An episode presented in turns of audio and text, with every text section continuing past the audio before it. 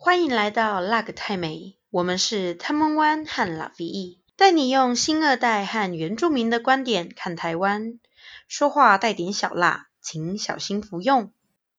节目每个星期天更新，在 Apple Podcast、Spotify、Sound On、KKBox 等平台都可以搜寻到辣个泰美，也可以追踪我们的 Instagram，连结都放在节目的资讯栏里。嗯，比亚苏吼，สวัสดีค่ะทัมวันค่ะ。 大家好，我爱好吉拉菲伊嘎古。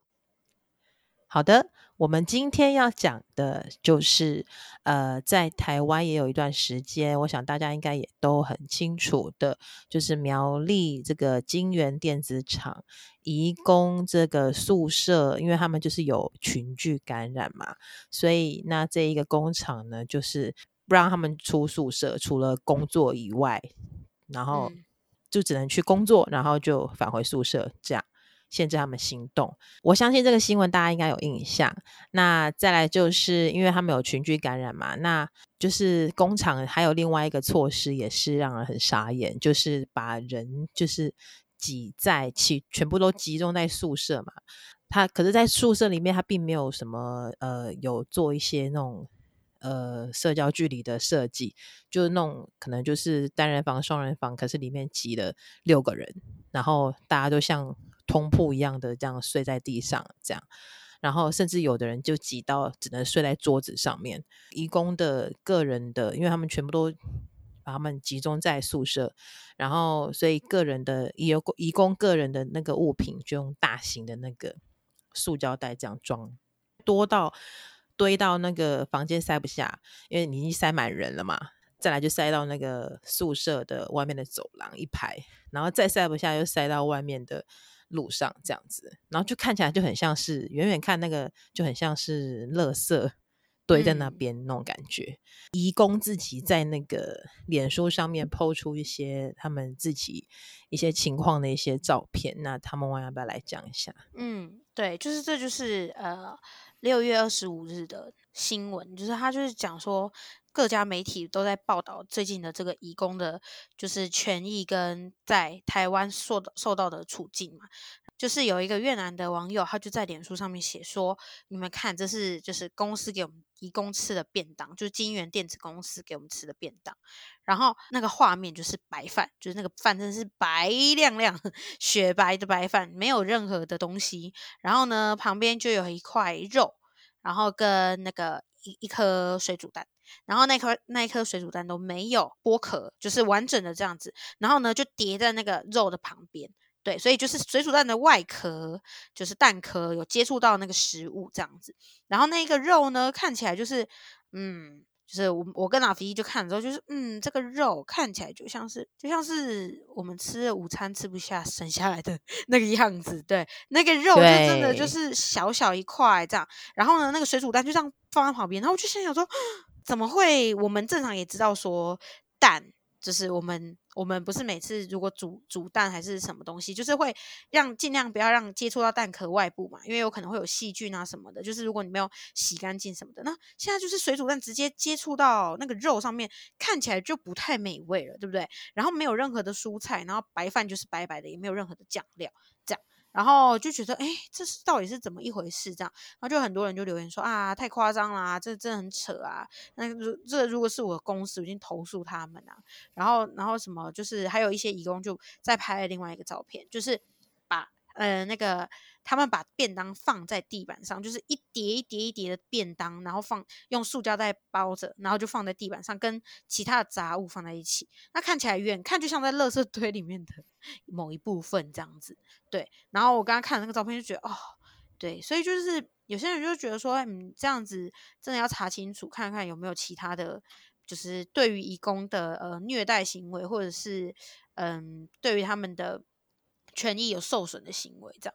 然后，可是也有些台湾人就说，嗯，免费的话我会吃啊，啊，吃腻了顶多自己买啊。而且台湾人大部分没有免费午餐吃，这样。其实啊，就是在那个苗栗实施移工禁足令的时候，就是移工除了上下班的时段，就是不能外出。那上下班是由中介安安排交通，所以生活用品那些啊，跟就是。一些所所需的都是雇主跟中介要负责采买，所以他们根本不能出去。所以像是如果中介或者是雇主提供的东西伙食不合他们的口味或不合用，义工其实也不能说什么。对，就难以说什么。所以其实怎么讲，就是很多人都觉得，就是啊，这个你应该要去求助啊，还是啊，你应该应该要知足吧，有东西吃哎，不是拜托，就是嗯，我们我们都没有免费午餐可以吃哎，啊啊，吃你也自己去买。对，可是其实我们的立场就不太一样了。对，我们的处境跟立场都不一样的话，其实说这些话看起来就真的嗯，就是你可以不用说话 的那种感觉，对，你好客气，嗯，就直接闭嘴了。如果你说不出什么有建设性的话的话，就是嘴唇，请你和好，这样子合上这样。呃，其实呢，这一个，哎，其实呢，刚刚那个是什么？什么意思呢？其实呢，天哪，乡音出来了，好。京元电子厂这个不只是在国内，就是有新闻，然后有版面，其实国际媒体都有注意到这件事情。这个移工呢，其实是来自东南亚不同国家嘛。那其中呢，因为有发生这些事情，菲律宾还有越南的驻台的办事处的一些工作人员，其实都有前去苗栗关心这些移工的居住状况，还是隔离的状况这样子。那不止如此，嗯、甚至。就是国际媒体，其实呃，像英国的《The Guardian》跟《New York Times》，还有那个《日经亚洲评论》，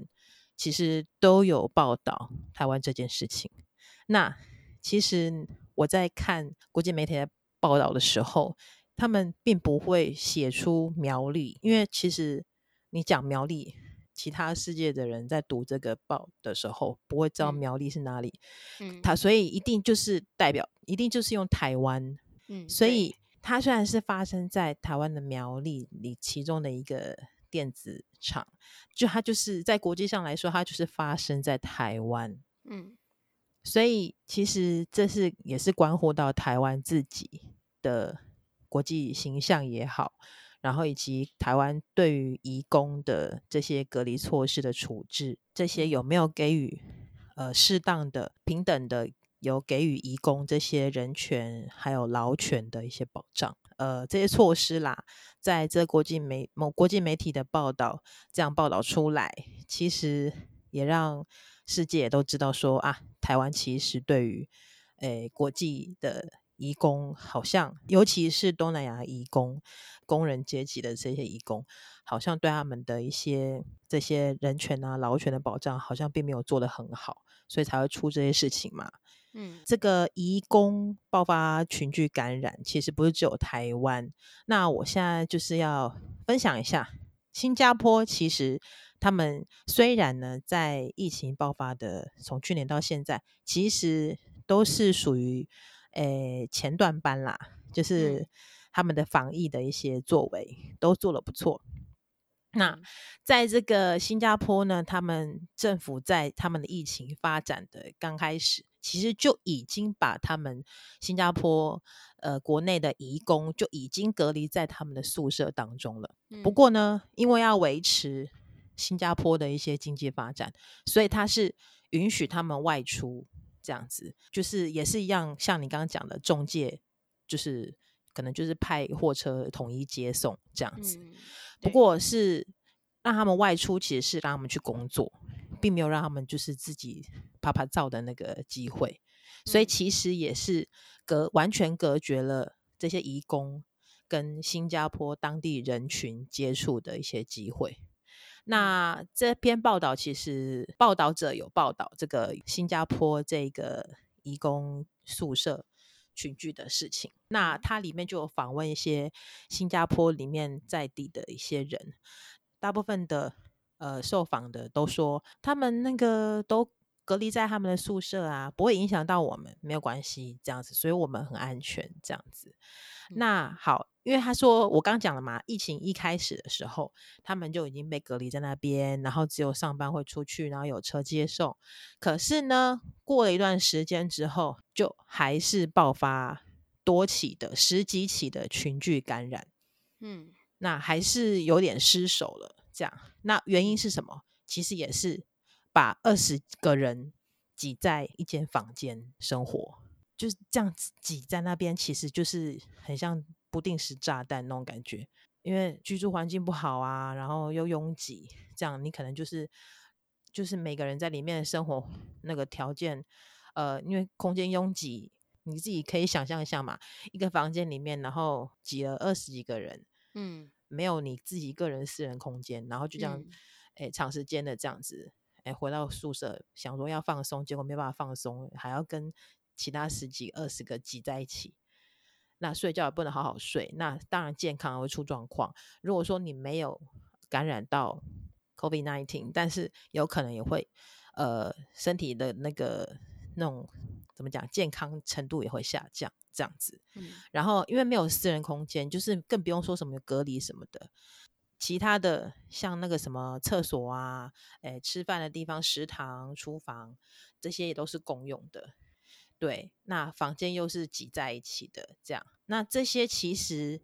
可能也是因为一些法制上不够完善，或是说在执行这个呃保护劳权的，或是保护工作环境，就是执行这些相关呃这些跟劳工的保障、权益保障有关的这些法令，在执行面上有可能执行的没有很有力，所以放任这些雇主去剥削他们的移工。有可能是这样子，嗯、那其实这情形就跟台湾这个金源这个案例其实是蛮类似的嘛。嗯，我现在来就是比较一下新加坡，就是他们在疫情初期嘛，就把诶义工就是关在宿舍。然后跟新加坡当地的人就是隔离嘛，嗯、那新加坡当地的人呢，就会也会觉得说啊，他们都关在那边啊，不会影响到我们，应该不会，哦，那我们就很安心啊。那台湾这边苗栗这里的呃这个电子厂，呃疫情爆发了，也是把他们从原本的地方，然后全部集中在一个宿舍，然后也是很拥挤，然后甚至伙食也不好，然后就是。各种的诶，没有照顾他到他们移工的一些基本权利。从这些措施来看，感觉就是诶上从上头就是做一个示范，就是好像就觉得说他们是外来的人，嗯，那把他们关在一个地方，因为这两件事情这样看比比对起来，就有点像是这样子啊，他们是外来的。那把他们关在宿舍，就不会影响到我们本地人了。嗯，就是这两这不管是新加坡跟苗栗这两个地方，对于这义工的处置、群聚的处置思维，感觉是看起来都是像这样子，就是哎、嗯欸，把他们关在一个地方，就不就不会影响到我们自己本国人了。这样子，嗯、呃，撇除这些，就是好像都忘了说，其实他们也是人啊。那只是他们跟我们不不同国籍，那他们可能又比本地人又更加弱势，是他们可能没有很好的保障，然后诶遇到这些可能就是吞忍，那或是不知道要去哪里求助或什么的，那就会变得说好像一直恶性循环，就一直不断的被不好的老板、恶老板这样剥削，这样子，嗯。好像也会在强化这种理所当然的一种歧视，嗯，那这是我对于这事情的一些观察，因为我观察到这个，所以我就很想去讨论说，那一样是外国人来台湾工作，嗯，我们会去歧视来，比如说来台来 Google 来台湾设厂，我们会去歧视说在台湾 Google 公司里面工作的。外国的工作的人吗？所以是不是因为说一样是外国人来台湾工作，可是因为他的工作、他的职业有高低之分，所以我们对待他们的看法、眼光也有高有低？还是说是因为哦，他可能是白种人呐、啊，然后他可能是欧美国家来的外国人的工作人、工作的人？嗯，是不是也有这样子？因为国籍上面。有一些不同的对待，嗯，汤妈妈，你觉得？嗯，我觉得就很明显嘛，大家在路上看到的，如果呃，我们都单指移工好了，现在先不论外配或者是呃其他的的的人，那我们单看移工，如果来台湾，就是在 Google 对，来台湾的 Google 上班的呃白领阶的阶级的人，然后跟港港口啊，或者是哪个建筑就建案的那些工人，对。然后会看他，哎，是从东南亚来的，哎，还是从，哎，那个哪里的？哎，那是美国人，那个呃，皮肤白皮肤金头发，还是呃，今天是个黑人，对不对？就是哎，感觉是从非洲或者是哪里来的黑人这样。那其实我们用看的，光看就是只是来台湾工作的这些人，光看他的外表，就是肤色啊，然后或者他的工作，就是他他是哎在。Google 还是在什么科技园区啊？还是他在哪里？或者诶，他只是在旁边的工地啊？还是他是在呃渔船上，对不对？之前讲到的那个义工很很多是在渔渔船上面的的那些义工，其实我们台湾人应该都会蛮明显的不一样的对待的感觉。嗯，怎么说呢？就是我们看到。白皮肤，我们就说啊，你是做什么工作？你是不是在台湾教英文呐、啊？对不对？大大大家通常对于可能就是看起来像美国人的人，对不对？就说啊，你是不是来台湾教英文的？你不会觉得他在做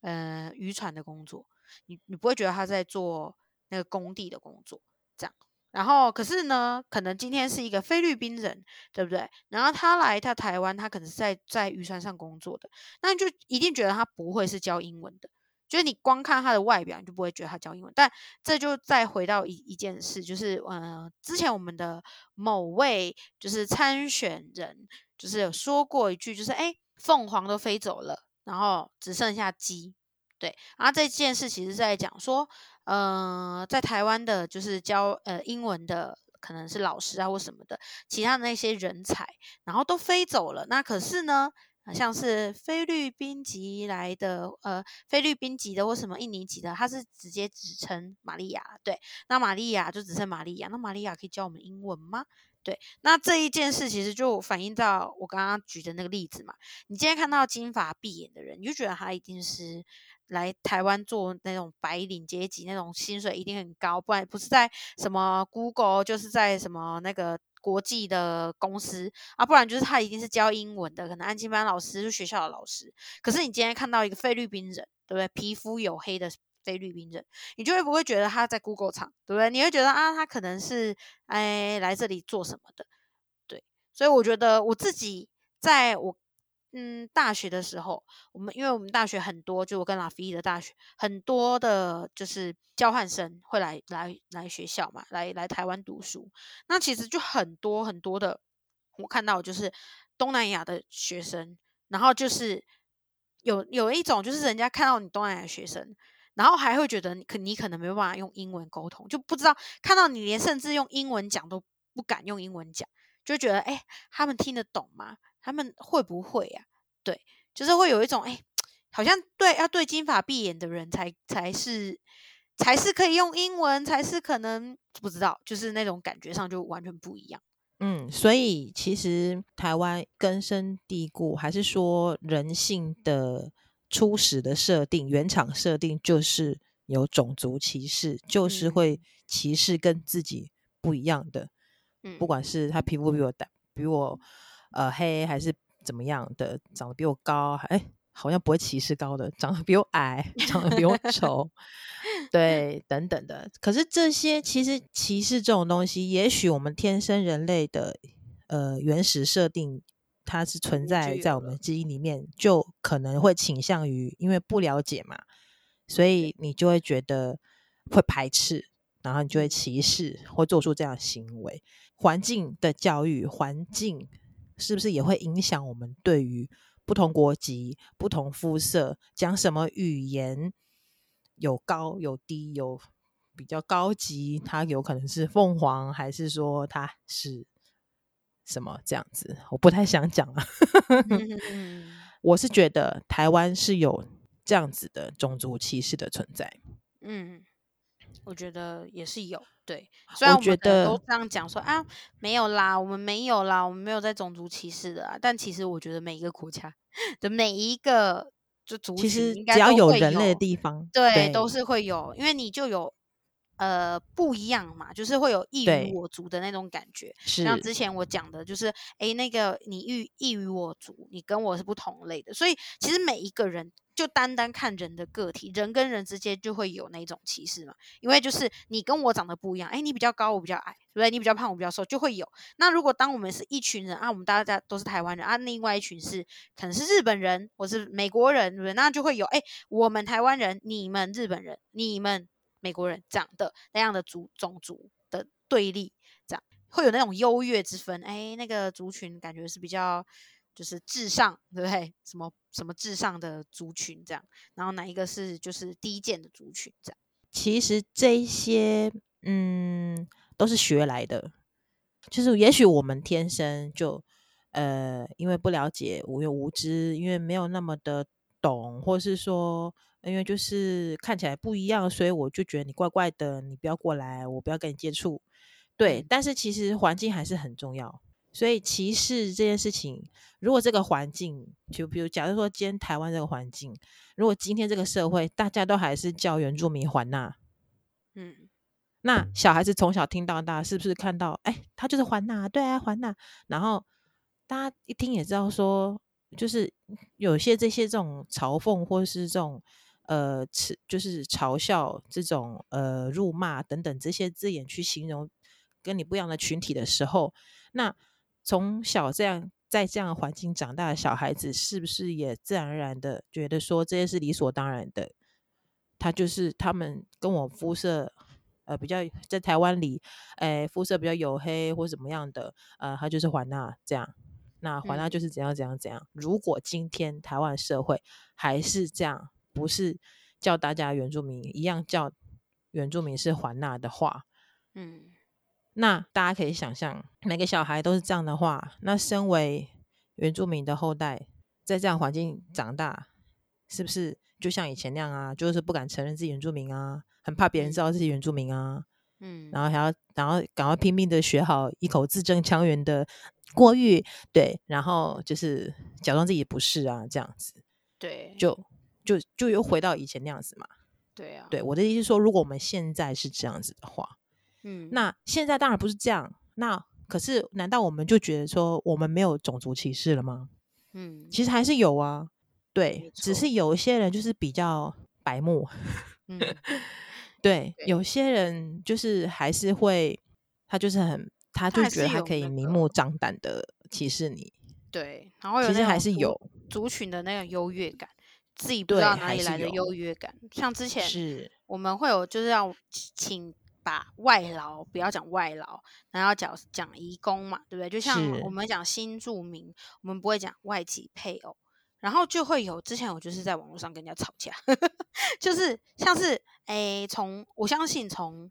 呃叫原住民之前的那个字，对不对？变成现在的原住民，这个一定也是有人争吵。就会有人说好，那我就直接讲了，就是从叫还纳，然后叫到原住民嘛，就会有人说啊，还纳就是还纳，对不对？就会开始那边争，就会说啊，还纳其实我们也没讲错啊，还纳就是还纳啊，这样。那像是另外一个就是，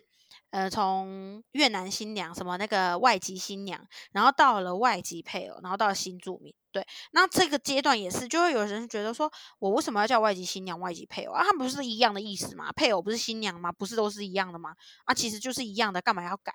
对，他们就不觉得说这个改的称谓有任何的意义的感觉，然后觉得说，哎，那就就是啊，外籍配偶跟新住民啊，对啊，就是外籍配偶新住民啊，可以啊，为什么那个外籍新娘不行？然后之前我就在网络上跟人家吵，就是说外劳跟移工，他就吵说外劳就是外籍劳工啊，啊，不是一样的啊，为什么一定要改成移工？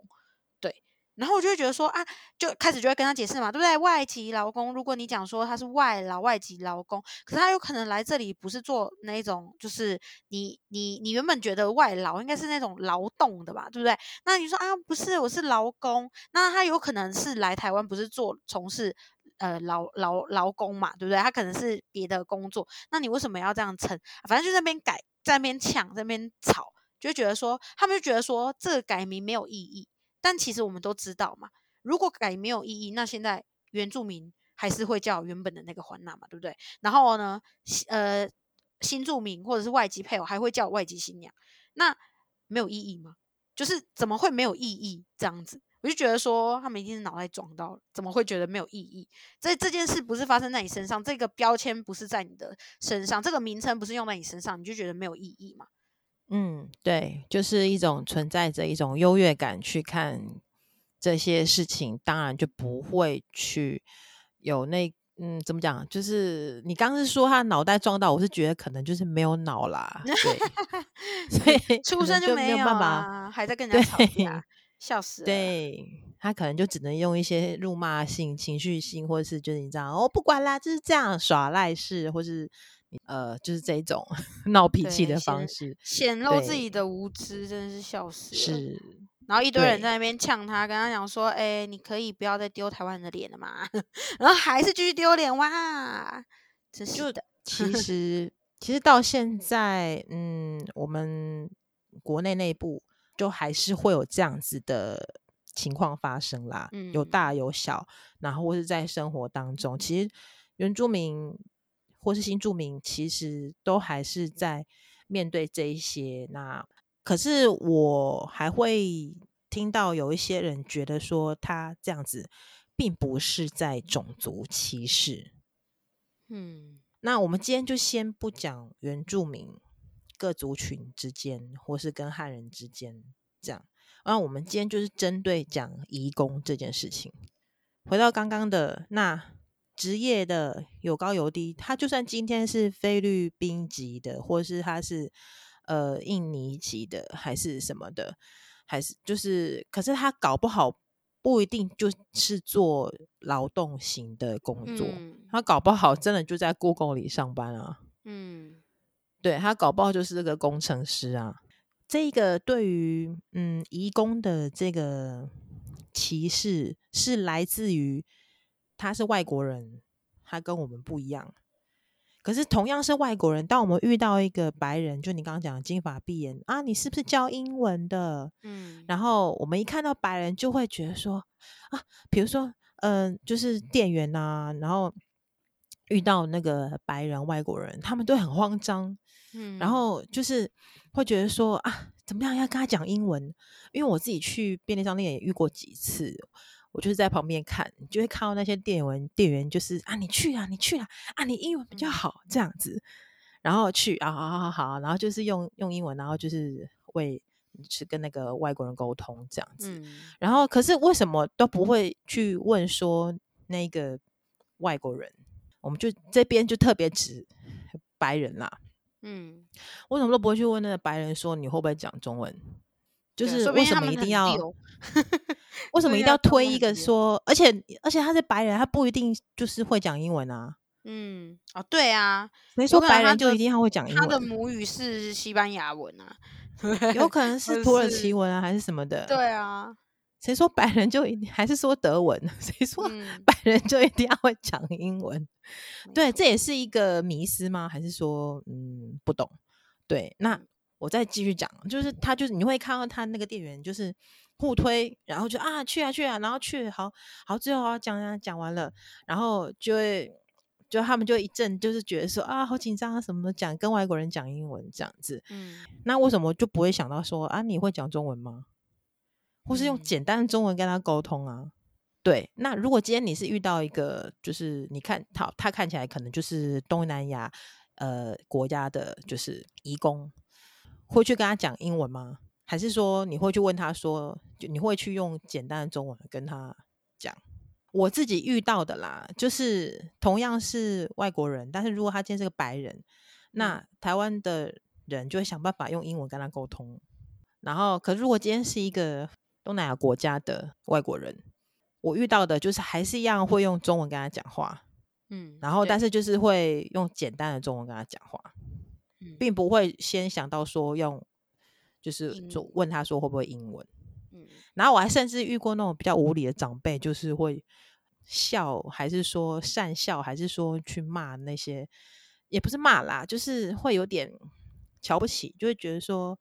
那种态度就是说，哎，你来台湾这么久，你怎么不会讲中文？这样，嗯，对的那种感觉，就会有一种对，就会有一种那种要求的那种感觉，就是对。可是他对，可是他对白人不会有这个要求，对对啊，没有错。我想要提出来的是这个，对对，所以我们对于本国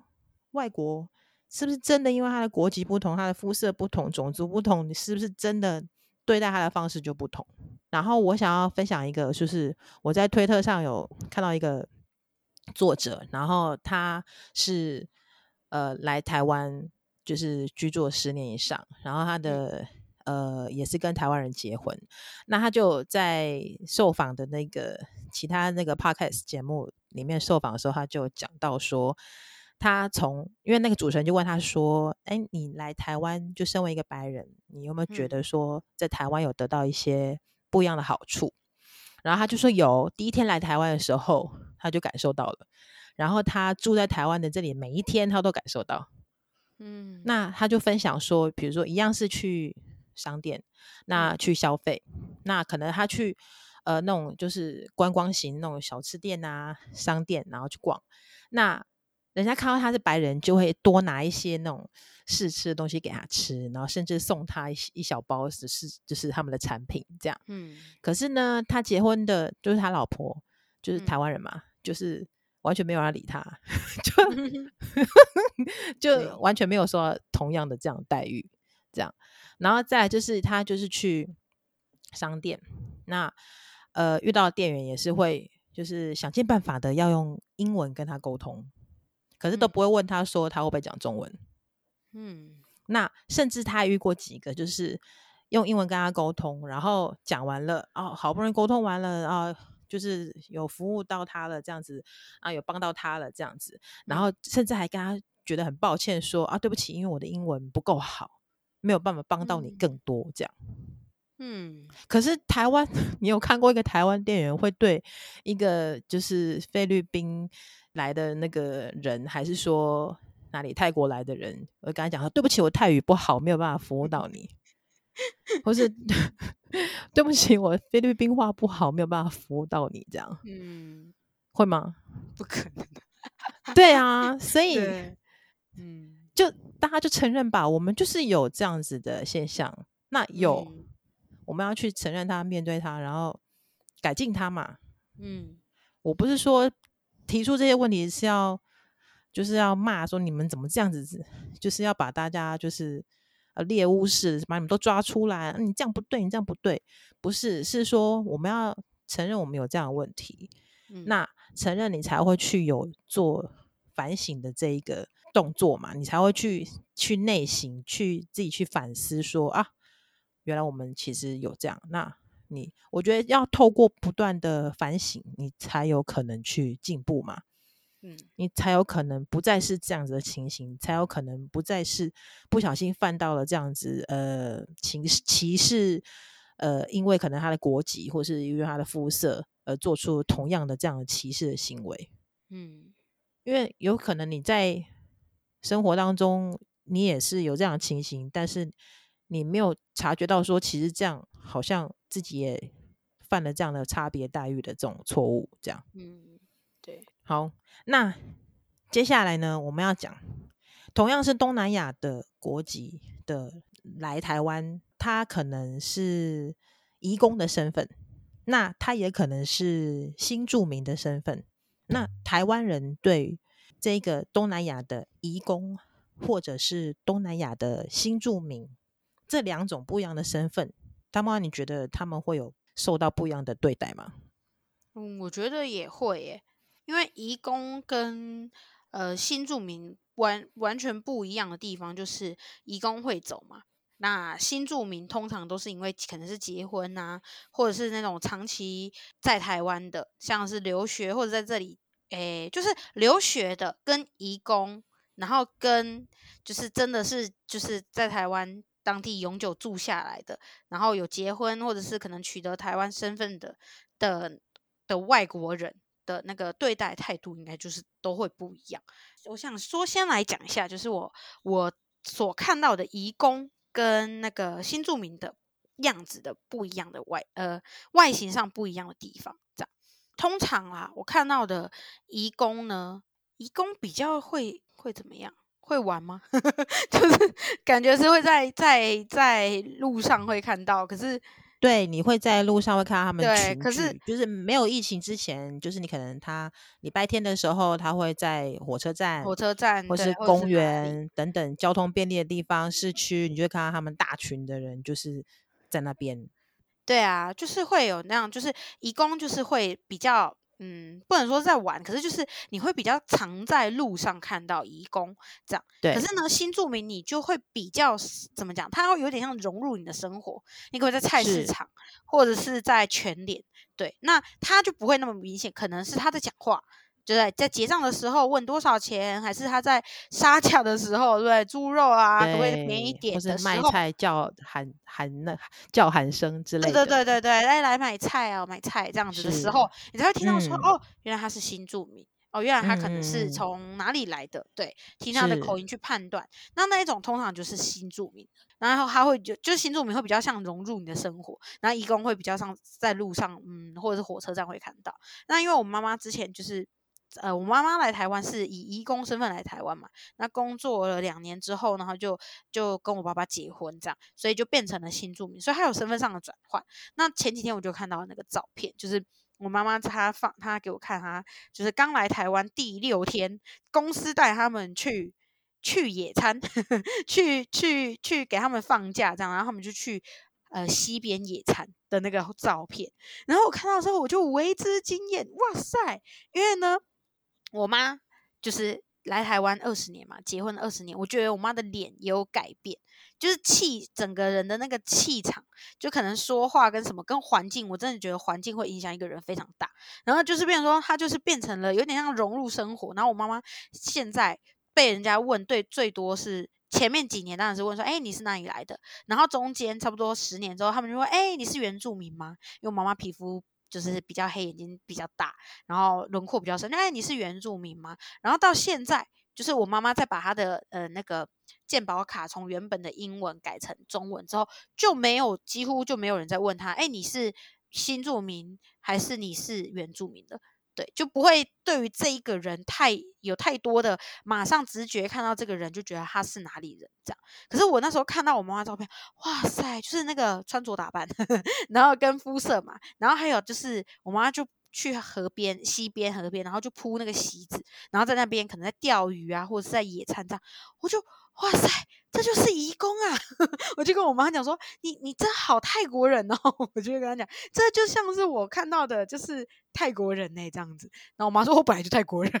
只是就是会有一种哦，原来就是我妈妈她刚来台湾的时候，就是真的是移工跟新住民是蛮明显的在外在上的差异这样。然后呃，讲到这个嘛，我就想说，嗯。”那就相信大家已经想说，嗯，移工，移工有很多国家嘛，每一个国家来都是，我们都称之移工嘛，对不对？现在也说了，就是金发碧眼的，只要他来台湾工作，他也算移工。所以就是，嗯，那移工有那么多国家，那有要怎么去怎么去分辨吗？这样啊，我我就来分享一下我自己看到的移工的外表上的差异啊。当然，这也不是一定是准确的，这只是我只光光看外表看到的，观察到的。对，那。嗯，就是我发现啊，印尼籍的跟菲律宾籍的，就是因为他通常都是来台湾是当呃，可能是看护嘛。对，那他当看护的话呢，他比较常是我看到的形象是在直播，不然就是拿着手机，拿着拿着耳机，然后一直讲话，边走边讲的那一种，或者是推着阿公阿嬷，然后在讲话的。那呃，就会有一种比较呃，印尼籍跟菲律宾籍比较常在讲电话，然后戴着耳机讲，然后有的时候会直播这样子。然后呢，越南籍的的的人，我看到的是比较常去呃户外拍照，就是比较常去大自然的去的的环境，可能是绿荫啊、树啊，可以去就是比较呃自然风景区这样子，然后会拍照。他们拍照呢是从差不。都会是一群女生四五个，然后这样子站一排，然后摆出不一样的姿势，然后请大家拍照，请大请别人帮他们拍照这样。然后因为我之前去培训，也有就是看到一些就是越南籍的妈妈们，就是我们在下课的时候，越南籍妈妈就会冲到那个超美的树下，不然就是超美的花前，不然就是超美的什么设施前面，然后就说帮我拍，快点帮我拍这样子，然后就会就是很就是。这就是呃，我看到越南籍跟印尼籍、菲律宾籍不一样的。然后泰国籍的话呢，我比较常看到就是去呃那个钓鱼或者是那种野餐，就是会去那种那种呃溪边、海边，他比较喜欢水。可是呢，越南籍通常是去公园，就是 在公园那边，就是可能是拍拍照啊、聊聊天、野餐型的。然后泰国籍就感觉是比较呃自然活动派。就会去可能钓鱼或干嘛这样，对，所以这就是我看到的不一样的的移工的样态。当然男女也有差，因为就是像是蛮多移工男移工啊，会喜欢去钓鱼，会喜欢去去去呃港边或是湖边河边这样子。对，那可以跟阿美族的男子做好朋友哎、欸，哎，对，只是可能他不能去打猎而已。他没有，嗯、阿美族现在就是比较多是钓鱼啦、捕鱼啦，哦、这些溪边、河边活动是比较多啦。对对对对，對嗯，对，所以我就想说，嗯，难怪我爸爸会跟就是 义工是好朋友。对，所以就是会会有一些活动啊，他们的休闲活动会不太一样。那我就是就。就是我的观察，我看到的样态，就是哎，这这个其实可以大概看一下，就是他他在什么场所，然后他用在用什么样的呃，就是他在做什么这样，然后就可以去判断一下，哎，他好像是哪里来的、嗯、的义工，然后说不定了解，你，你可以去跟他们、嗯、对聊一聊，因为我之前就是会看义工的样态，然后去判断哪一个是泰国人，然后我就会去搭讪人家，在我。再小一点的时候，对，然后可是我妈妈就不喜欢我去搭讪，可是我就是很喜欢，就想说，哎，在外，在就是在外面，就是在当然是没有疫情的时候，两三年前，然后就觉得哦，那种在路上可以看，就观察人，然后看着，哎，这个好像是外国人哦，他、是哪一国？然后去判断他，哎，如果真是泰国人，那，哎，我要怎么跟他搭话？我要怎么讲？对不对？他是不知道是泰国哪里人呢？南部人、北部人，哪里人呢？他来台湾干嘛？来旅游、来读书，就会开始在那边想。嗯，真的。嗯，所以这个就是跟大家分享一下。嗯嗯，那我这边的经验可能就没有那么的有趣了。我就是我来分享一下自己之前有短暂的在人力中介公司工作的经验。嗯。嗯，在那短短几天当中，就刚好有一位是要转移雇主的移工，呃，因为他们转移从都市转移到呃花莲这边来，那其实中间都会有中介，就是北部那边中介会可能送他去车站坐火车，然后呃我们这边的再去车站接他回来。那好，那时候老板就去接他回来了。嗯，那一进来，那你就看到他就是的行李，就是很简单啊，就是大包包、小包包这样子。好，然后我老板就叫我就是去开那个办公室旁边有一个门。好，那我其实也是第一次去开那个门。好，然后我一开就发现，呃，里面怎么堆了一堆那个塑胶袋装的啊？还是说就是大大小小行李袋啊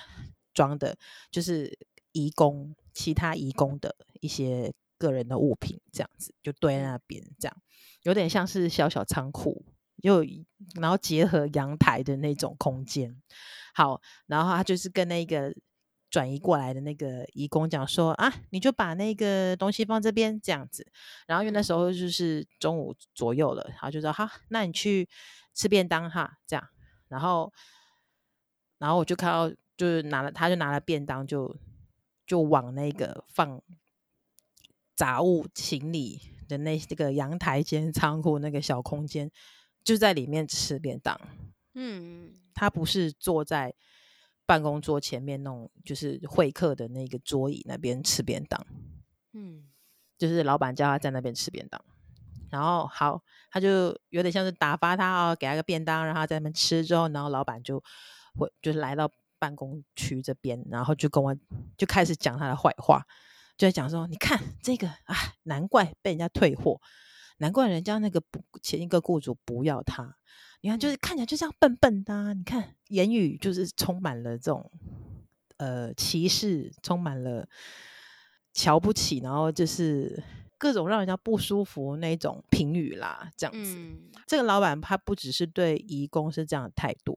他对于来应征的应征者也是呃。表达了一些那令人傻眼的这些话语，就是在那期间当中呢，就是有面试者来，那来了，然后看起来就是穿的就是蛮正式的，就是那种套装，然后打扮也是干净整齐，然后我就请他稍等一下，然后后来老板回来了，然后他们就在前面就是会客的桌椅那边，其实那空间不大，那我的我们办公桌是在后面一点点，所以其实。面试的过程都听到，然后，嗯、但是当然你要假装没假装没有在听嘛，忙自己的嘛，装忙好。然后面试完了之后，哎，感觉老板跟他面试的过程，哎，蛮愉快的啊。然后想说老板应该可能会就是试用他这样子。结果呢，那个是那个面试者前脚一走，那个老板马上又走到那个办公区这边，跟我讲那个面试者的坏话。好他就说：“你看，怎么会有人可以把自己吃的这样子？”我就超傻眼，我当时完全不知道要回他什么。然后跟大家讲，这位老板是女性。哦，很傻眼。嗯，我就愣了一下，然后我就呃有点转移话题，我就说：“哎，刚听起来他好像还蛮不错的，能力不错什么的。”然后就是转移这个，就是跟他。聊下去这样子，嗯、当然我也发现一些，就是比如说，因为做这工作就是有点像助理啦，那你要去那种看护型的那种义工，他们的那个雇主的家里，然后呃，就是要请他签签东西，然后如果他是他的是那个义工的发薪日的话，那你就要请他签，然后发薪水给他这样子。嗯，然后你就会看到那个账目，它中间就是被扣了很多钱，然后有的甚至那个月才拿到七千块。嗯，他就他在那边做一个月才拿到七千块，那种一万出头的，一万五上下吧，我记得，我都觉得很夸张了。然后刚好给我借到一个是，他好像不知道为什么，然后就被扣了一些钱，然后最后只剩下七千块。嗯，然后，所以我就是在那，就是做那个短短的期间，我就觉得说，这实在是感觉是每天做，每天那个罪恶感跟愧疚感，就是一直不断的在累积，就会觉得我自己好像是在帮忙剥削，帮着这个老板，这个人力中介的老板帮忙剥削这些移工的一个助手之一，所以最后就觉得说。这个真的应该做不下去，最后我就没有继续做下去，就离开了这样子。嗯、那这是我呢在人力中介公司里面短暂的这个经验啦，其实就已经可以一窥这一个中介对于移工真的是完全没有要保障他们的人权啊、工作权、劳权这些，完全没有。有点像是人口贩子呢，还是怎么样的那种感觉，你知道吗？对对对，真的。对啊，就很像是就是把他们当做是就是赚钱的工具，工具奴就是奴役，自己是那个奴隶主的那种感觉。对，就是跟那时候 贩卖那个 黑人的那个感觉。好啦，我觉得讲难听一点啦，我觉得那个性工作者。搞不好赚的还比较多，嗯，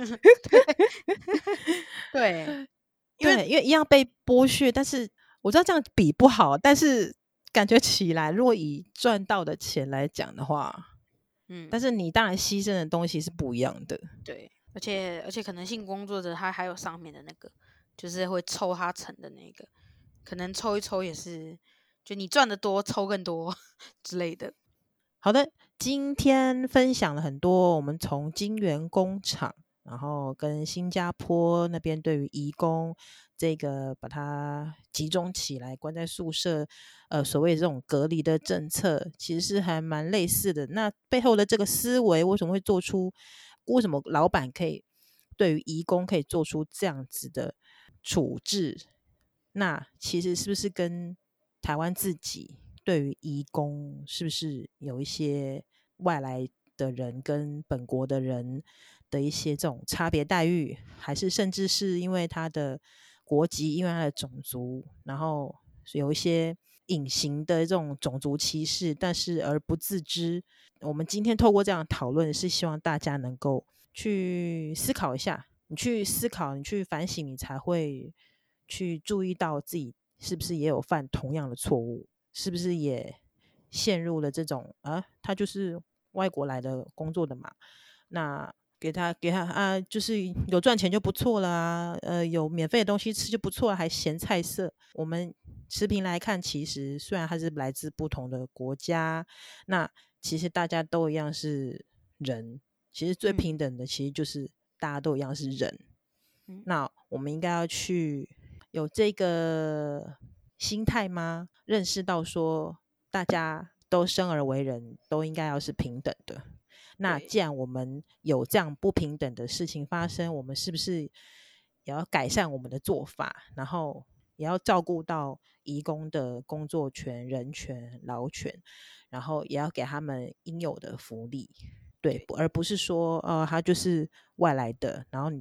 呃，跟我不是我们本国的，我们就不用照顾到他们的权益，这样子。那今天就到这边喽，我们下个礼拜见。 สวัสดี大汉，สวัสดีค่ะ，再会，阿拉勇。